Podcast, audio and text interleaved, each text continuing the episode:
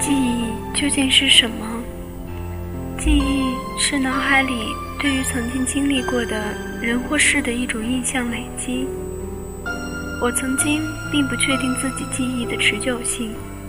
我想，我大约是个记性不好的人，总是会忘记身边的很多人、很多事。我以为这已经是注定的。